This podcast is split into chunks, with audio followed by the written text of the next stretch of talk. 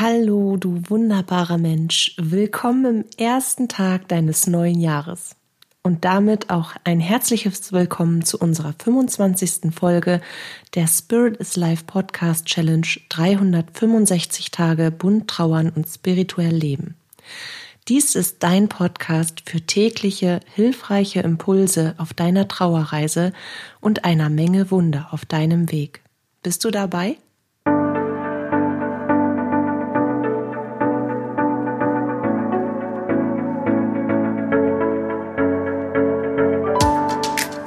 Mein Name ist Katja Höniger.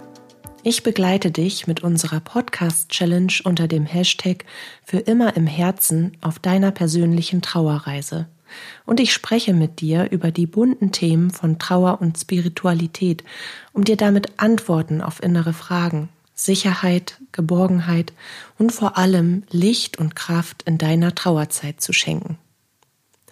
Der erste erste, der erste Tag eines neuen Jahres. Wie geht es dir an diesem ersten Tag des neuen Jahres? Wie fühlst du dich? Was denkst du? Bist du halb leer oder halb voll? Hast du Angst vor dem neuen Jahr und wenn ja, wovor? Oder ist dein Herz voller freudiger Ziele?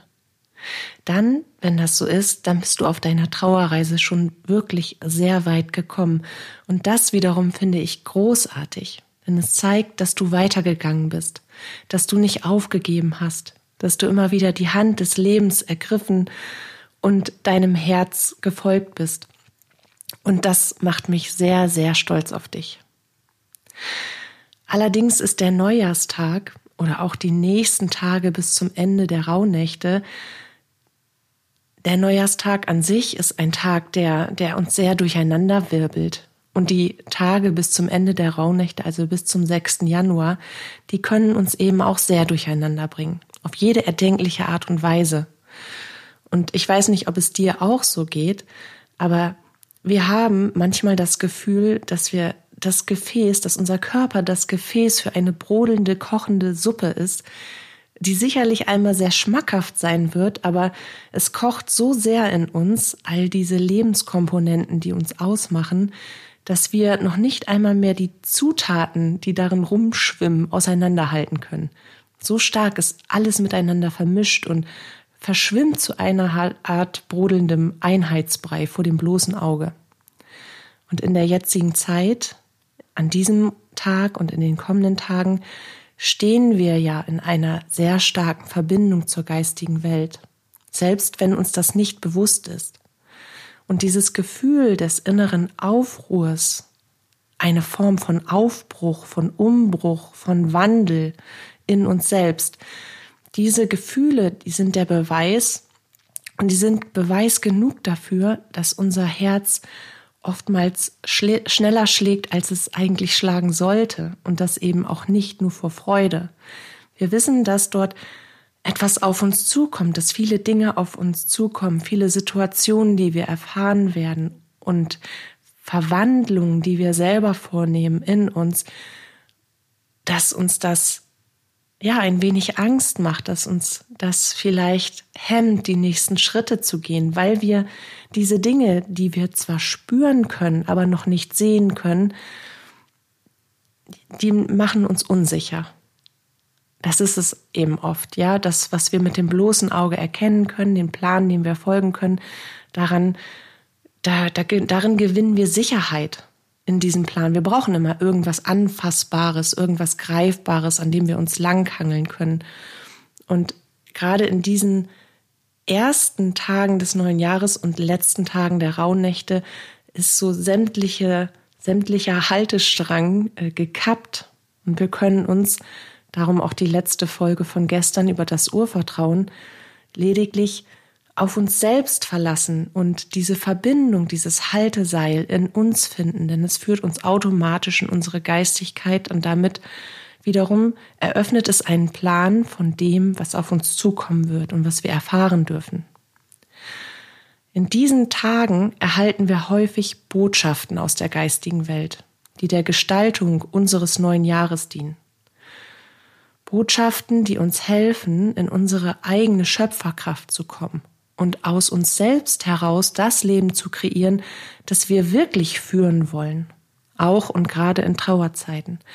Und das können kleine Schritte sein, kleine Ideen und wirklich mini zarte Impulse, die uns wiederum dann die Hand des Lebens ergreifen lassen und uns das Gefühl geben, ja, wir schaffen den nächsten Schritt noch oder wir schaffen sogar die nächsten 100 Meter noch oder wir schaffen wir schaffen dann schon den Marathon, je nachdem, auf welchem Punkt wir in unserer Trauerreise sind. Und manche dieser Botschaften, die können auch Angst machen. Doch es gibt keinen Grund, Angst zu haben vor dem, was kommt, denn du selbst hast es in der Hand. Und falls dir das auch so geht, dass du vielleicht in den letzten Tagen irgendwie mit etwas aus dir heraus in dir konfrontiert wurdest, was dir Angst macht, ob das jetzt Gedanken waren oder ob das innere Bilder waren, die in dir aufgestiegen sind oder ob das vielleicht auch Träume waren, die du geträumt hast, die sehr, sehr aufwühlend und durcheinanderwirbelnd und, und bunt und, und ja, lebendig gewesen sind, dann möchte ich dir gerne erklären, was das bedeutet. Bei mir möchte ich das heute zum Beispiel anhand eines Traumes erklären, den ich genau heute Nacht, also letzte Nacht, hatte und der mich auch durcheinandergewirbelt hat. Weil man braucht erstmal eine Zeit lang, bis man sortiert hat, weswegen man das jetzt geträumt hat. Und vor allen Dingen ist es dann besonders schwierig, wenn man in einem Gefühl der Angst aufwacht. Und bei mir war es heute Nacht zum Beispiel so, dass ich, ich war erstmal in einer, in einer Szenerie, die war irgendwie schwarz-weiß. Also so wie du einen ganz alten Film kennst, die ganz klassischen Schwarz-Weiß-Filme. Und so war mein gesamter Traum, der war in diesem Schwarz-Weiß. Und ich weiß, dass ich in meinem ursprünglichen Elternhaus gewesen bin. Und mein Körper war der Körper einer Erwachsenen. Aber das, womit ich diesen Traum wahrgenommen habe, das war das neunjährige Mädchen in mir so ungefähr, ungefähr neun Jahre muss ich gewesen sein, weil ich wusste einfach, dass ich so alt bin. Agiert habe ich aber als Erwachsene und gefühlt habe ich als Kind. Und ich habe, währenddessen ich Menschen begegnet bin, die ich nicht kannte, also nicht bewusst kannte in meinem Traum, bin ich eben durch unser leeres Elternhaus gegangen und habe in Verstecken ähm, die Seele eines kleinen Jungen gesehen und die Seele eines kleinen Mädchens. Das kleine Mädchen, ein fremde, also wirklich zwei völlig für mich fremde Seelen, die war eher passiv. Die hat sich nur gezeigt und dann hat sie sich irgendwie wieder versteckt, als hätte sie selber Angst. Und die Seele des kleinen Jungen, die war aggressiv, die war wütend, die war in Aufruhr, die war, die wollte gesehen werden, ohne dass sie mir dabei etwas getan hat, sondern Sie wollte, dass diese jungen Seele, der kleine Junge, der vielleicht sechs oder sieben Jahre alt gewesen sein mag, die war ja in, in einer Form von, jetzt hilf mir doch endlich. Und ich wiederum, ich war in diesem Alter nicht in der Position, dass ich über meine inneren Sinne wirklich Bescheid wusste. Ich wusste zwar, dass da etwas in mir ist, mit dem ich das Ganze steuern konnte, aber zu dem Alter mit neun Jahren habe ich zum Beispiel Seelen auch noch ganz visuell wahrgenommen über meine über meinen normalen Sehsinn. Für mich waren sie ganz reale, etwas nebelige Personen, die sich plötzlich im Raum gezeigt haben. Und als kleines Mädchen macht einem das echt Angst. Und man hat das Gefühl, man ist diesen Situationen wehrlos und hilflos ausgeliefert. Und eine Seele, die aus welchen Gründen auch immer mit einem Teil ihrer Energie noch präsent auf der Erde ist und in einer Art Aufruhr auf sich aufmerksam macht, die macht natürlich, ja, Angst. Die macht negativ, die erzeugt negative Emotionen weil diese Emotionen, die die Seele aus, auslebt, die nehme ich unweigerlich auf. Wenn die wütend ist und durch diese Wut bedrohlich wirkt, dann empfinde ich sie auch als bedrohlich. Und damals, in dem Alter von neun Jahren, hatte ich noch keine Ahnung, wie ich energetisch reinige, wie ich mich von diesen Einflüssen befreien kann. Weil ich war damals noch in dem Modus, dass all das, was mit geistigem Leben für mich zu tun hat, außerhalb von Engeln und Lichtwesen, die für mich heilend und beschützend gewirkt haben, sondern wenn ich das Pendant, das menschliche, feinstoffliche Leben in Form einer Seele vor meinen Augen hatte, dann war ich wie in einer Form von Schock. Zumindest am Anfang, je nachdem, wie die Seele halt agiert hat. Und dementsprechend wusste ich auch nicht, wie ich mich selber beschützen kann, wie ich mir selber helfen kann. Und innerhalb dieses Traumes hatte ich mehrfach Kontakt zu diesem Jungen und hatte immer wieder das Gefühl, ich bin seiner, seinen Emotionen und dem, was er für sich ausgelebt hat, schutzlos und hilflos ausgeliefert. Und das war ein ganz, ganz schlimmes Gefühl, weil es hat mich um viele, viele Jahre zurückgeworfen. Um 30 Jahre nahezu. Und dann begegnete mir ein, wieder ein Junge, eine junge Seele, aber schon in einem Teenageralter. Und diese Seele hat mir letztendlich erklärt, dass der Junge selber traurig ist und selber wütend ist und dass der Hilfe braucht. Und da konnte ich mich beruhigen. Und dann konnte ich langsam aus diesem neunjährigen Kind wieder in mein erwachsenes Ich einsteigen. Also ich bin quasi im, im Traum um Jahre in mir gewachsen, bis ich wieder wusste, was ich zu tun hatte. Und in dem Moment, wo ich wusste, was ich zu tun hatte, endete der Traum. Und ich konnte das nicht sofort direkt einordnen ich bin auch erstmal aufgewacht. Ich war tierisch verschwitzt, ich habe gezittert und ich muss auch geweint haben, weil mein Gesicht war nass. Ich bin dann ins Bad gegangen, habe mich versucht zu beruhigen und habe dann aber relativ schnell die Komponenten zusammengeführt. Ich habe nämlich, weil ich auch die Rauhnächte durchlebe, nur auf meinem mit meinem ganz eigenen Plan, wie ich das gestalten möchte sozusagen, habe ich mich der energetischen Reinigung meines Hauses und meiner, meiner, meiner Wohnräume sozusagen, meiner Familienangehörigen und dem Schutz dessen noch nicht adäquat genug gewidmet. Und ich wusste in dem Moment, alles klar, es ist Neujahrstag, ich habe jetzt nicht mehr viele Tage Zeit, das steht jetzt an. Das liegt heute auf meinem Plan. Heute ist Tag der Reinigung sozusagen. Das war mir in dem Moment direkt klar und ich habe mich auch gleich bedankt für diesen Impuls. Und gleichermaßen habe ich gespürt, dass ich auch da noch innere Kindarbeit zu leisten habe. Weil in dem Alter von neun Jahren kann ich mich an eine Szene erinnern, wo ich, ohne dass ich wusste, dass Gott damals von uns Gott genannt wird, sondern mir nur diese Energie vertraut war, ihn angebrüllt, dass ich das alles nicht mehr sehen will, dass er das wegnehmen soll.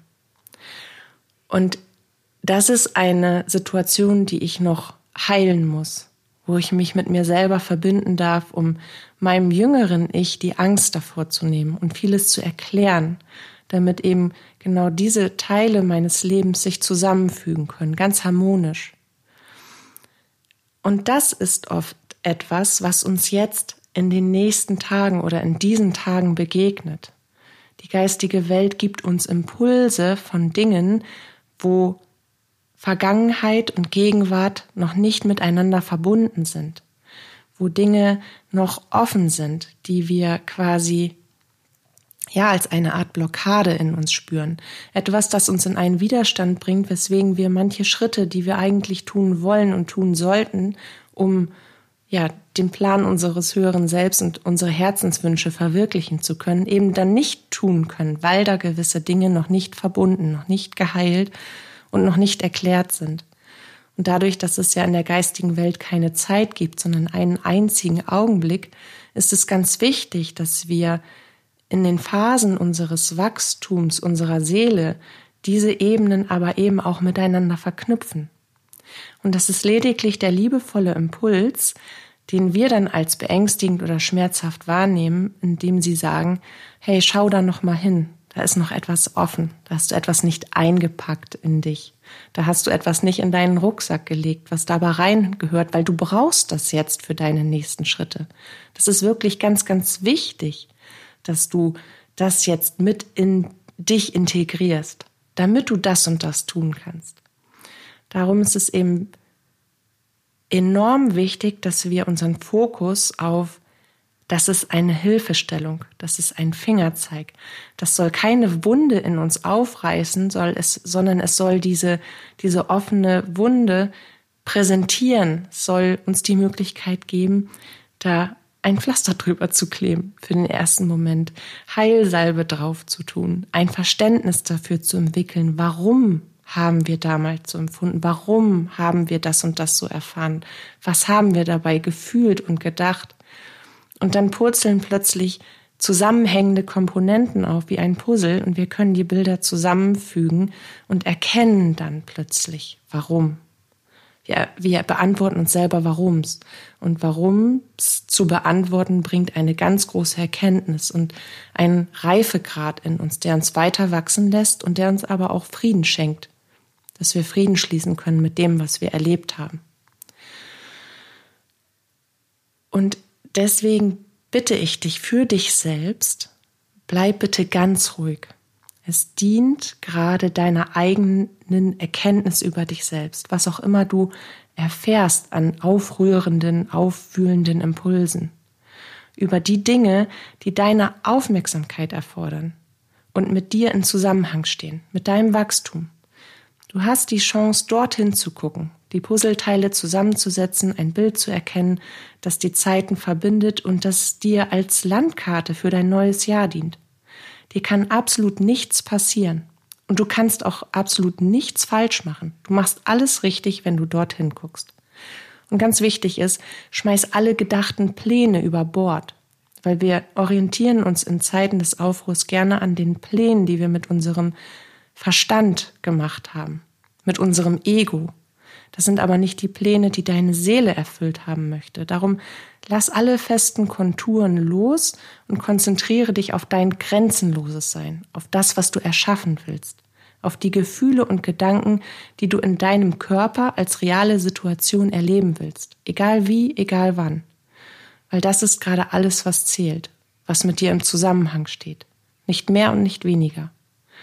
Jede Botschaft ist ein Fingerzeit, ein Puzzlestück, das dich näher zu dir selbst bringt.